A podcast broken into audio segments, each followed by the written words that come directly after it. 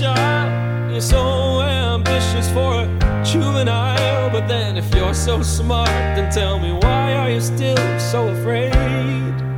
Mm-hmm. Where's the fire? What's the hurry about? You better cool it off before you burn it out. You got so much to do. 大家好，欢迎来到撕票俱乐部的特别节目《海上日记》，我是主播大卫。现在是四月二十一号的晚上十点多，哎，其实我还没有下班。作为一个庞大的工作机器中的一环，我的上游今晚一直没有把材料发给我，于是我就没法开工。正好借着这个时间忙里偷闲，从这个所谓的螺丝钉的身份中暂时抽离出来，关照一下这个所谓的自由而无用的灵魂。今天已经二十一号了，意味着我和很多生活在浦西的朋友们一样，已经居家隔离了二十一天。如果算上三月初就开始居家办公的日子，哇，我甚至已经在家待了整整五十多天。最近 我的手机和手表经常提醒我说，你的日均运动距离有所下降，动起来。然后各种电商，包括以前经常光顾的网店，也会给我发一些这个促留存的短信。可能他们也发现我从一个曾经的周活用户变成了一个准流失用户吧。比如说这一条，胶囊尝鲜好机会，星巴克胶囊秒杀直降，低至八五折。嗯，这个应该是我三月底急匆匆的订的那一家咖啡胶囊的店，但很可惜啊，因为物流这个原因，现在那些咖啡胶囊还卡在上海外面。还有这一条，乌镇戏剧节载誉而归，豆瓣八点三分口碑佳作。大麦什么什么话剧，去年一票难求。估计大麦发现了我这样一个曾经的差不多是月活的付费用户，如今竟然已经有两个月都没有打开 app 了。回想一下，差不多有两个月都没有进剧场，没有进影院了。好像在过去的差不多十年里，除了二零年上半年就不得不接受这样一个现实外，就再也没有这么长时间去阔别我所熟悉的这两个环境。但让我觉得比较可悲的是，其实人是会很习惯一种新的生活的。当我的生活中突然没有了去影院、去剧场的这几个大块的时间，它会很快的被，比如说三 A 大作游戏、被读书，甚至被刷短视频所替代。而即使未来解封了，可能我也再也回不到过去的这样的一个习惯。在过去接触不同内容形式的这个经验中，会发现人对于一个内容形式的喜欢，它是存在着一个生命周期的。我还记得我高中以及大学头两年特别喜欢电影，那时候几乎每天都要刷一到两部，然后到了周末要刷个五六部，立志要把 IMDB Top 二百五，把豆瓣的高分、影史中那些名垂青史的电影都一步步刷过来。而当我现在翻开自己的豆瓣，会发现可能过去一两年都没有看。哪怕是一部严肃的电影，那看演出也一样。那时候也是课业比较轻松，而自己又刚刚喜欢上这门艺术，真的是如饥似渴。而那时候又没有什么钱，所以就每天早上六点多坐地铁跑到门口去排他每天早上八点准时放出的大概三十到五十张的所谓的 rush ticket。当然，那样的生活已经 离开很久了。工作之后会更习惯于。呃，有空了就临时去买一下今天可以看的演出。即使未来解封了，我还会保留这个习惯吗？还会保留着曾经的看剧频率吗？其实我也不知道。而且我很担心的情况是，剧场的寒冬可能已经要来了。我虽然没有认真的研究过整个剧场的这个用户生态，但是作为一个互联网的分析师。其实我们会比较清楚，就每一个互联网产品，它会有一个用户留存率的概念。简单来说，就是不管你是一个内容的平台，还是一个社区的平台，它好的平台可能会有一个相对来说好的用户粘性、较高的用户留存率。但是用户流失这件事儿其实是完全不可避免的。那平台所能做的就是不断的去拓展、扩充新的用户。让不停的有新鲜的血液涌入这个平台，从而能让这个平台持续的蓬勃的发展下去。试想，如果微博、如果知乎突然有一个月关闭了服务，那这一个月过去了，还会有多少人愿意去打开，愿意在上面看别人的生活，分享自己的生活经验呢？那如果把剧场也比作一个互联网产品的话，我们会发现它是一个获客成本极高，而规模效应又非常不好的一个产品类型。虽然它已经存在了可能有上千年，但它至今还没能融入普罗大众的日常生活。所以我非常担心这一波差不多一到两个月的戛然而止，会让剧场行业这几年精悉心培养出来的新的用户流失。哎，回到二十一天这个点。都说所谓的这个二十一天能养成一个好习惯，那我这二十一天又和以往有什么不同呢？我觉得，嗯，最大的不同是作息有了很大的调整。因为作为一个互联网民工啊，我非常习惯于每天两点睡、九点醒的一个其实不太健康的作息。而最最近呢，因为要卡着零点抢菜。要早上有几个抢菜的时间点，呃，虽然最近抢菜没有那么的激烈了，但是会有每天早上八点去上传这个抗原检测结果，然后开始逐楼的叫号去做核酸的这样一个等于生活中的小插曲吧，导致我现在已经可以做到每天早上七点五十八分自然醒，然后快速的用剩下的两分钟去把我的抗原做完，卡着八点这个 deadline 把我的结果发在群里。这种感觉就跟上班踩着点到一样刺激。到了八点呢，就开始按部就班的把今天要做的食物解冻、洗脸刷牙，然后去等着群里通知今天从几号楼开始做核酸。因为我们小区的楼还挺多的，所以每天就像抽奖一样。如果我的楼比较靠后面，我就会凭空的又多了一个小时的发呆的时间。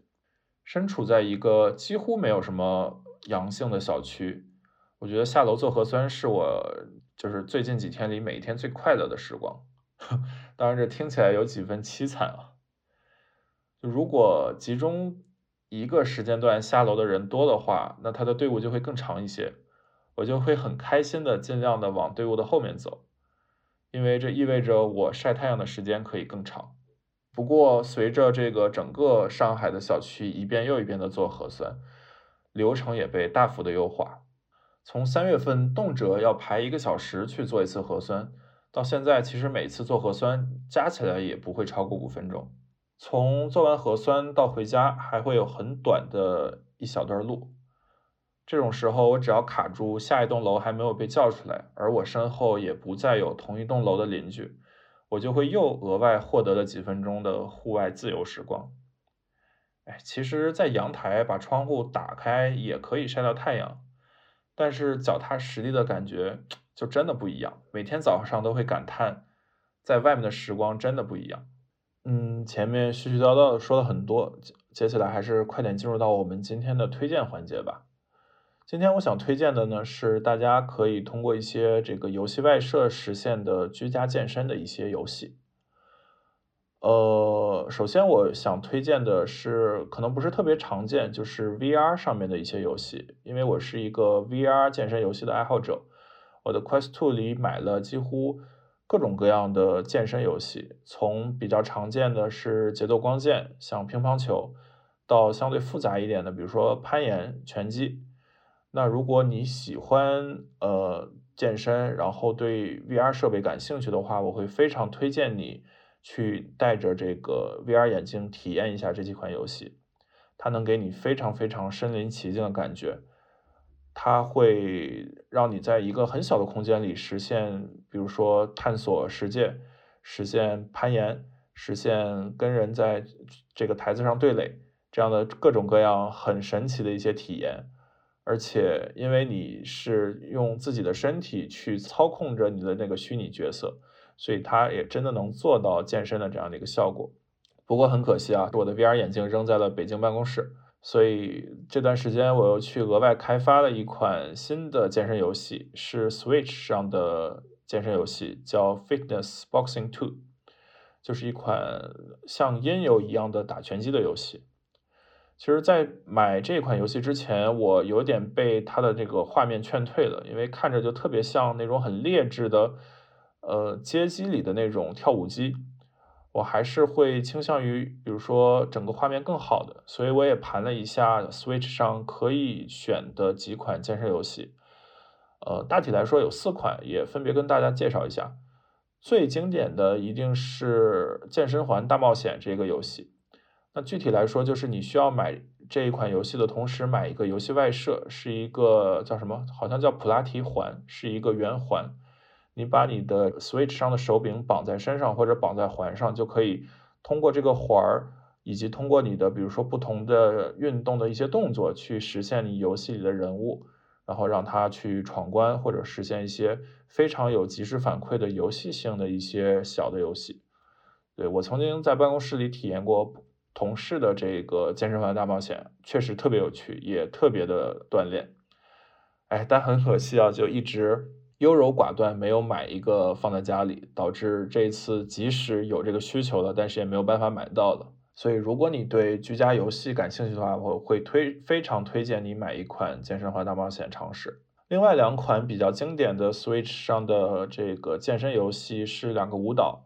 一个是 Just Dance，一个是一个叫 Zumba 什么什么的游戏。像那个 Just Dance，我之前在一个朋友的聚会上跟一些同事玩过，然后发现自己肢体非常不协调，同事都跳得非常优美，而我跳的就像一个小学生刚刚练习广播体操一样。所以这两个跳舞类的游戏我也没有考虑。那其实留给我的选择已经非常少了。最后我还是选择了这个拳击游戏，叫做 Fitness Boxing Two。这个游戏的玩法其实特别简单，就跟传统的音游一样，只不过是你要拿着两个手柄，通过拳击的动作，比如说刺拳呀、下勾拳呀、呃左勾拳呀等等等等，在这个节奏到位的时候，按照指定的动作去打拳，从而去获得这个连击，然后拿这个奖励。我一开始以为它就是一个拳击操课的水平。但事实证明，它比操课还要差。这主要是因为这个 Switch 它这个硬件的灵敏度，或者说这个软件的设计的问题，导致灵敏度特别的差。它对于出拳的是否出拳以及出拳的这个动作的判定总会错位。这样的话就导致你很难像传统的音游一样，只要你手按的时间点对，你就可以打出完美的连击。有的时候我明明出拳的速度和位置是对的，但是他就会把我前面的一个前摇去视为一个出拳的动作，然后给我判定了一个 miss。或者有的时候我明明出拳了，哎，但是我的这个手柄断连了，导致这一下连击又被没有击上。可能也正是因为这设计上缺陷，导致我的追求从打出完美的连击，变成了希望下一拳的手柄能正确识别。然后也正是这种反向优化。造成了我可以不停的获得正反馈，因为毕竟你不做错比做的完美会更容易实现。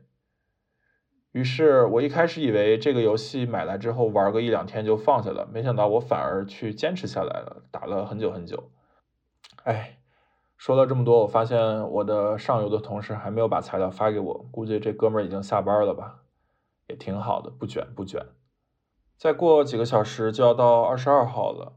按照之前网上流传的消息，二十二号开始就不再需要全员做核酸了，也不知道下次能出门能下楼是什么时候。我在四月一号的时候曾经暗下决心，每隔离一天，我等解封之后就要跑一公里，用来庆祝我这个隔离日子的解除。本来觉得也就跑个五公里嘛，没什么，这一转眼就已经要跑一个半马了，呵 呵希望不要攒到一个全马的距离吧。那最后也祝愿在上海的朋友能早日解封，早日生活回归正轨。也希望不在上海的朋友能关注到你我身边所发生的事情，希望这个社会快点的回归正轨，大家都能更加自由健康的生活吧。We got history, got me feeling the nostalgia when you look at me, thinking about what could've happened or what time to take your clothes off one more time, maybe. Acting like you don't recall it ain't impressing me. Didn't come to see your friends, I know you came for me. Like your dress, but you fit better in my wrinkled tee. We moved on to newer things, but we got history. Put my feelings all aside, don't know why to make it right. Pictures popping on my mind, all these occasions, let's work it out with me. I don't think it hurts to give another try on it. Ain't nobody here know you like I do. Ask all your friends if they know about your size of shoes. How you like to cry when you laugh when you off the booze. I moved on, but I still remember a thing or two. I know you said give me a hug and I said give me a break. I wasn't trying my best. All the mistakes that I made, I'm learning that it